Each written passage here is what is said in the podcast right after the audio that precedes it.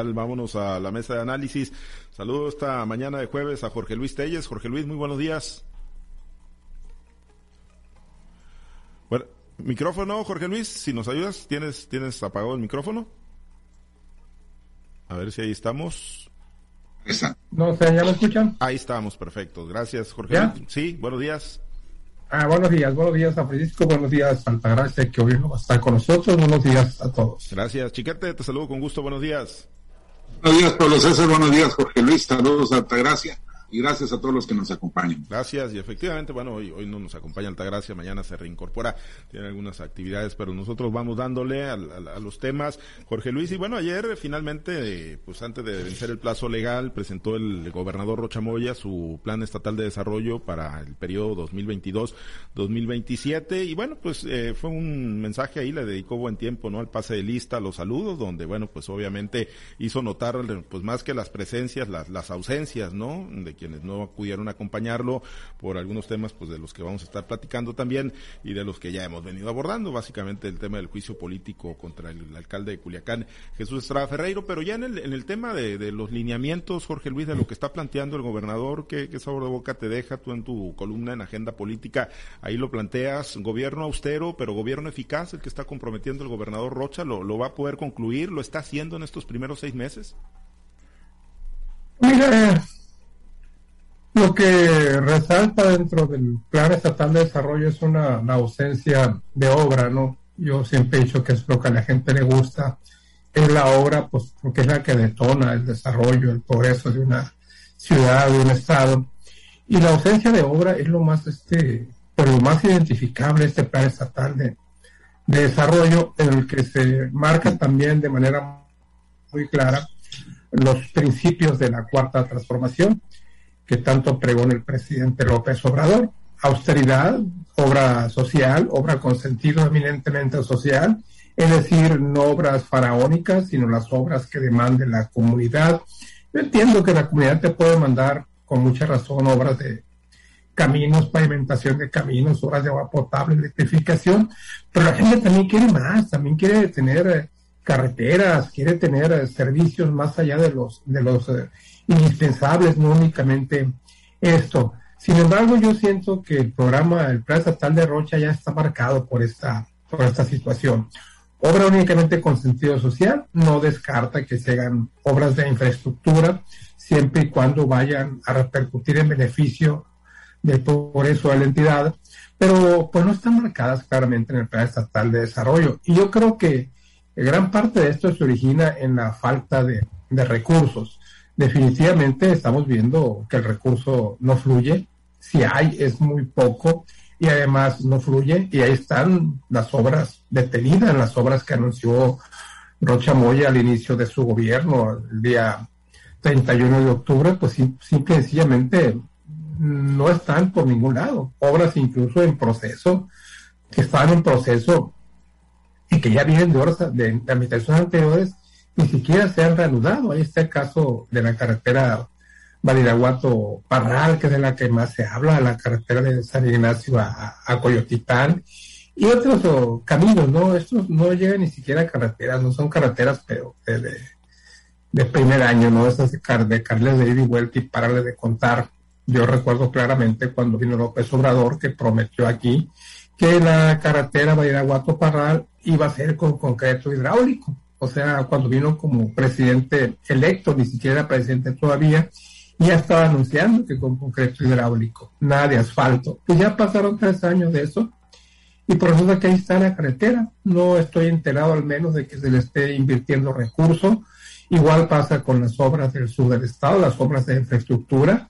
No sé qué avance tengan, pero pues he estado informado de que los desplazados están inconformes porque no, no, no, no hay avance en cuanto a la, el reacomodo de, de, la gente. Y eso es fundamental. Mientras no se resuelva este problema, las obras de infraestructura del sur van a estar detenidas. No sé hasta dónde haya avanzado ya la solución a este problema, pero es fundamental porque es esto y la falta de recursos es lo que ha detenido la obra. Para el gobierno es un muy buen pretexto, no decir, no, pues es que la gente no quiere salirse, no quiere irse, es un buen pretexto para no invertir lo que requiere. Pero aquí lo hemos comentado muchas veces, ¿no? ese infantil, ese irrisorio que se dediquen 500 millones de pesos a esas obras de infraestructura cuando pues no sé ni para qué puedan servir 500 millones de pesos anuales y la prueba está en que ahí están esas obras. Entonces, el Plan Estatal de Desarrollo te habla pues de muchas cosas, ¿no? Te da un marco, un marco muy apropiado a los principios de la cuarta transformación, pero la gente también quiere obra, o sea, la gente quiere, eh, quiere efectivamente que el gobierno se conduzca con austeridad, con honestidad, con verdad, pero también quiere obra. La gente, en todas las, de todas, aquí en Culiacán queremos obra, en Mazatlán quieren obra, más de las que ya hizo Quirino, en la OME quiere más obra que la que le hizo Manova, y aquí pues también queremos obra, y las obras no están por ningún lado, Pablo César. Eso es lo que yo podía detectar en el Plan Estatal de Desarrollo. Efectivamente, eh, pues eh, no hay esas, esos grandes anuncios ¿no? de, obras, se enfoca mucho al tema de, lo que identifica el gobernador Rocha como justicia social, llevar obras con, con sentido social hacia las comunidades que se han venido quedando más atrás, eh, Chiquete, y pues yo a lo que observé el día de ayer, lo que escuché en su mensaje y lo que pues he podido checar ahí en el documento un poco, pues no se sale del librito de la 4T el gobernador Rocha. No, es de esperarse que el gobernador sea un hombre absolutamente fiel a, estas, estos dictados. Hay que recordar que el presidente definió muy claramente eh, lo que demanda de sus colaboradores más cercanos y por supuesto entre ellos están los gobernadores. 90% de lealtad y 10% de, de experiencia.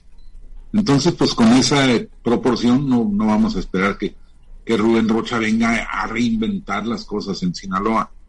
Tiene razón Telles, Habrá que ver, este, pues nadie le puede negar al gobernador la, importancia que tienen las obras de carácter social, una llave que se abra en una colonia, un, pavimento que se, que se siembre por ahí en las calles, una, una luminaria que se instale, son cosas muy valiosas para el nivel de vida de la sociedad, sobre todo las gentes marginadas.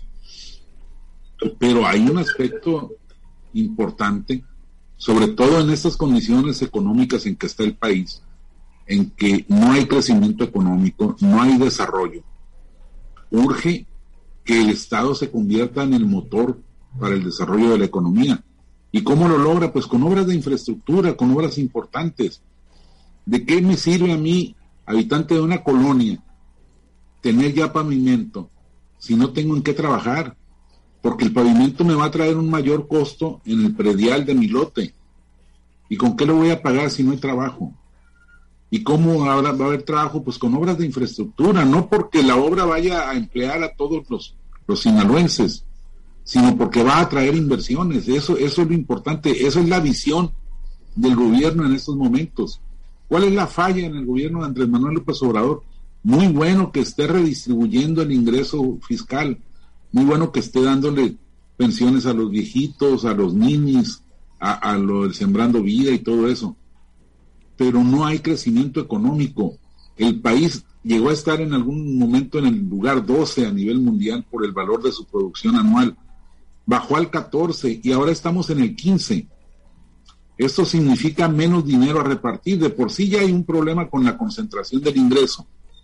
Y luego hay menos que repartir, pues peor para la gente. Por eso tenemos ahora más pobres, eh, más personas en extrema pobreza de las que había antes de que llegara López Obrador. No es solamente la, la, pandemia o no es solamente la guerra en Irak, perdón, en, en Ucrania. No, no, es también la falta de obras, la falta de infraestructura, la falta de, el problema con las inversiones, los enfrentamientos con las inversiones extranjeras. Todo eso tiene que ser considerado a la hora de planear el desarrollo de un país y por supuesto de un Estado. Esa es la falla que yo le advierto al, al, plan integral de desarrollo. Es posible corregirlo, por supuesto. Seguramente Rocha pues tendría que aprovechar cualquier oportunidad, cualquier coyuntura para, para salir adelante. El problema es lo que plantea Telles. ¿De dónde? ¿Con qué ojos? El país está concentrando sus recursos en los proyectos específicos del presidente López Obrador, programas sociales y las tres obras emblemáticas. Y para nada más hay dinero, entonces, pues ahí es el, lo que obliga a Rocha a hacer de la virtud, de la necesidad virtud, y decir, pues voy a ser austero, voy a hacer obra social, voy a, tapar hoyos, pero, pero no se está pensando en el futuro de, Sinaloa, en, el, en el desarrollo que Sinaloa necesita para darle más empleos a la gente que va llegando al mercado laboral. Ese me parece el problema. Me parece muy bien, por ejemplo, que haya convocado a que lo vigilen, que lo vigilen a él, que vigilen a los funcionarios, que la sociedad esté al pendiente de cómo se gasta el dinero. Esa es una buena actitud. Pero cuando dice que los diputados lo vigilen, y uno recuerda que se está peleando con el Paz porque no votó como, como esperaba Rocha este, en el caso del desafuero al alcalde. Vigilancia. Lo primero que hay que hacer es dejar libertad absoluta en la opinión, sobre todo de quienes son representantes populares. Pero pues son cosas que espero se vayan ajustando con el paso del tiempo. Pues ahí, ahí está el plan, entonces, pues digo, mientras esté el presidente López Obrador como presidente, pues complicado que, que haya un cambio, haya un viraje, quizá pues por ahí de medio camino, ¿no? De medio sexenio aquí en Sinaloa, ¿no? Ya que se vengan las elecciones y que pues cambie el gobierno, no sé si el partido, pero pues si el gobierno, pues vamos a ver eh, finalmente qué, qué ocurre. Y, y ya el otro, la otra arista, Jorge Luis, ayer en el evento de la presentación del Plan Estatal de Desarrollo, pues el tema político, ¿no? Los, las presencias y, las ausencias, no estuvo, Estrada Ferreiro, estuvieron los dirigentes de los partidos políticos, no estuvo, eh, creo, Víctor Antonio Corrales Burgueño tampoco del partido sinaloense, sí estuvo Melesio Cuen como parte del gabinete, pero bueno, eh, hubo un reconocimiento a los actores políticos de oposición, les dijo que va a haber toda la apertura, toda la tolerancia para la crítica, ahí le hizo la referencia particularmente a Sergio Torres, ¿no? De que pues él era de los más críticos y que bienvenida la, esa crítica, que siempre habría apertura. Eh, ese tema, esa parte de el evento del día de ayer, ¿cómo la evalúas, eh, cómo la analizas, Jorge Luis? Bueno, pues era muy, muy esperarse, ¿no? De que no iba, muy de esperarse de que no iba a estar el presidente municipal José Estrada, que en este momento, pues, la verdad yo nunca creí que la cosa fuera tan en serio, ¿no? Ahora sí, ya, ya. Ahora ya, ya lo en serio. De que la cosa va muy en serio y que las probabilidades que tiene Estrada de salvarse son mínimas, ¿eh? Y bueno, haciendo un recuento de los hechos, bueno, pues ¿qué lo dijo del secretario general de gobierno? Que era un corrupto y que él tenía las pruebas suficientes y que lo iba a exhibir. ¿Qué dijo de Rocha? Que había ganado con trampa la elección para gobernador del estado. ¿Qué ha dicho de Feliciano? ¿Qué dijo de Graciela Domínguez? ¿Qué ha dicho de otros actores políticos, de todos los diputados que hacen puras estupideces? Era obvio que la respuesta iba a venir.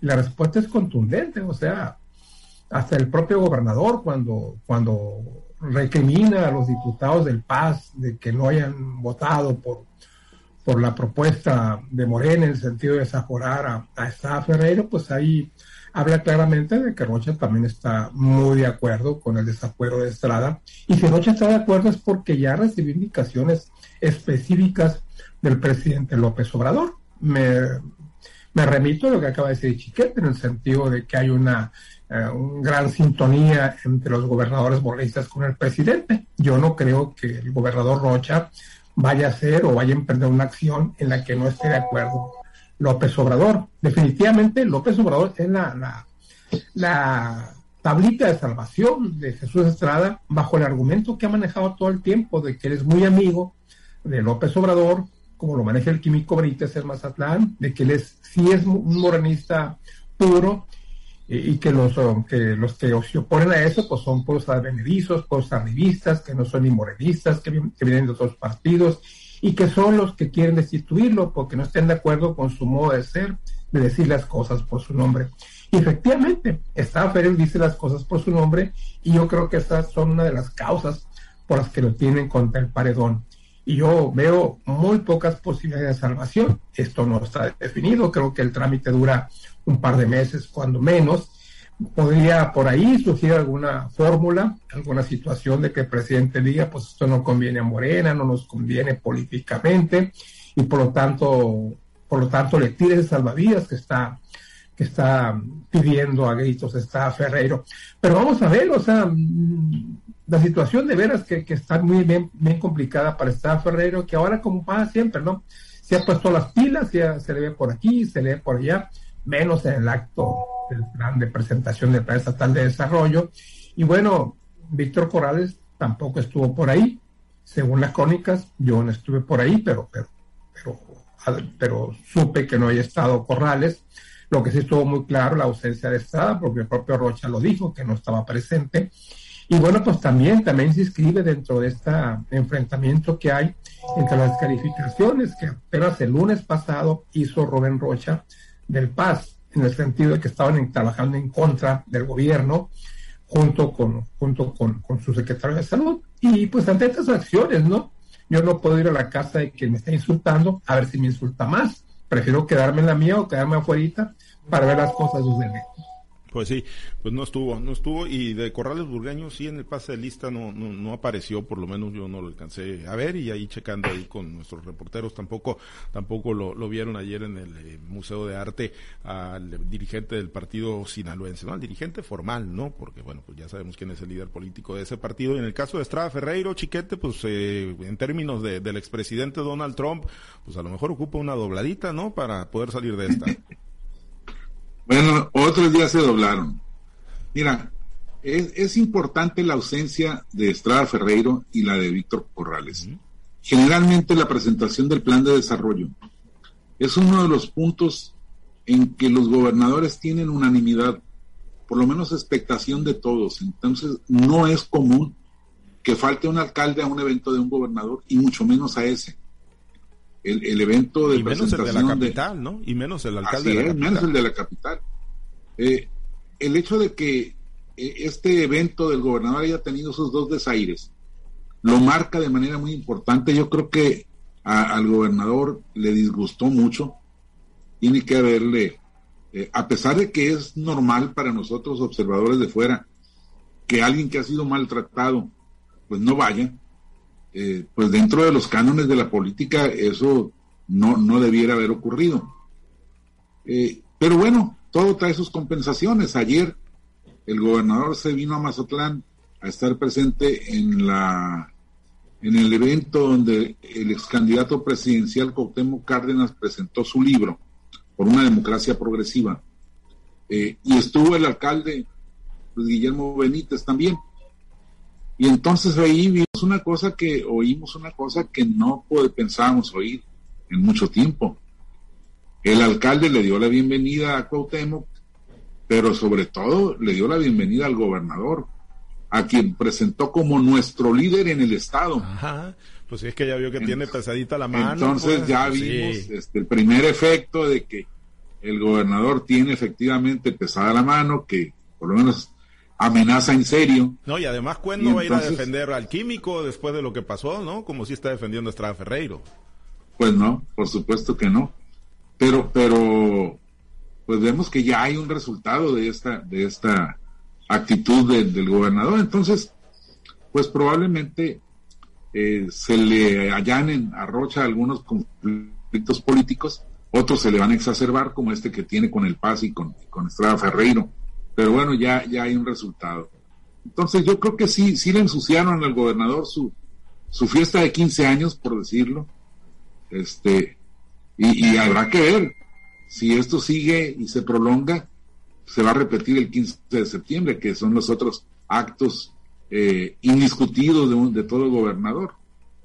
Y, y, aunque uno diga, pues, ¿qué tanto puede contar eso?